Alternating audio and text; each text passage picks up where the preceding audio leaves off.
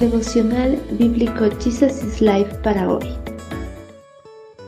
Continuamos con el estudio de Primera de Reyes, capítulo 22. Discernir el mensaje de los hombres. El rey de Israel se dirigió a Josafat y le preguntó, ¿Saldrás conmigo a la batalla para recuperar Ramot de Galad? Por supuesto, contestó Josafat al rey de Israel. Tú y yo somos como uno solo. Pero primero averigüemos qué dice el Señor. Así que el rey de Israel convocó a los profetas, unos cuatrocientos en total, y les preguntó, ¿Debo ir a pelear contra Ramot de Galad o desistir?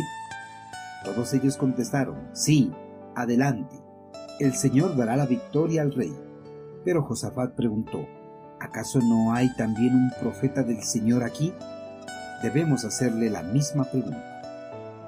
Después de tres años de paz entre los sirios y el reino de Israel, el monarca israelí concibió la idea de liberar a la ciudad Ramot de Galad, que estaba en manos de los sirios, al oriente del Jordán, Benadad. Tras su captura, había prometido devolver las ciudades de Israel que habían sido capturadas por los sirios, cuando recibió amnistía de Acab. Pero pasados los años, Benadad, el rey sirio, no había cumplido con su promesa. Ramot de Galaad seguía bajo el dominio sirio. Ramot de Galaad, o Ramá, fue una de las ciudades de refugio al este del río Jordán en Galaad, en el límite septentrional de Gad, el hogar de Jepté. Era una tierra fértil para la agricultura. Esta ciudad fue construida como uno de los centros administrativos claves en el reino de Salomón. A esta ciudad se la identifica con Tel el Rumein, al norte de Transjordania. Es una colina de tres cumbres situada a varios kilómetros al sudeste de Ramla.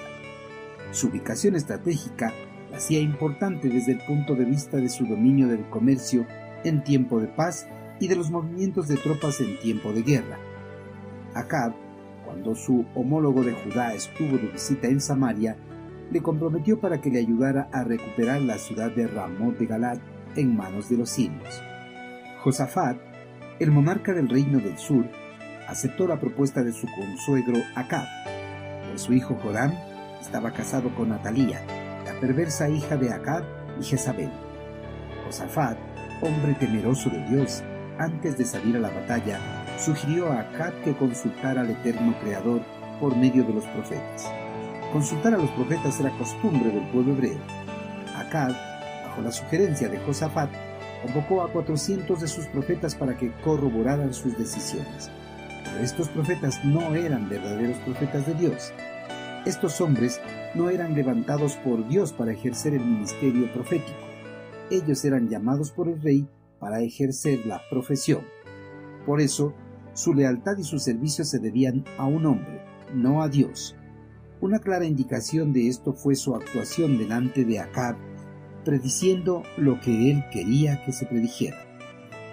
Josafat, acostumbrado a la genuina voz profética del eterno Creador, reconoció que aquellos 400 profetas de Acab no eran verdaderos profetas del Señor, y quería consultar a algún verdadero profeta, y preguntó a Acab si no había en el reino del norte un verdadero profeta de Yahvé.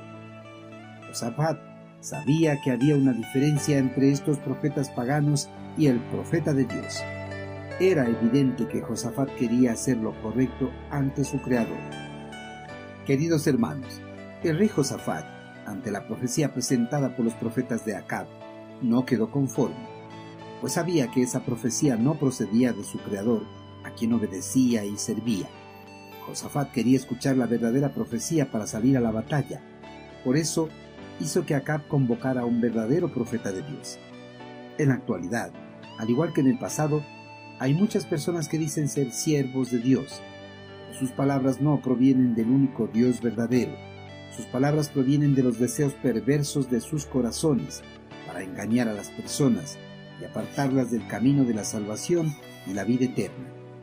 Hermanos, al igual que Josafat, no debemos creer a cualquier persona que diga venir de parte del Señor.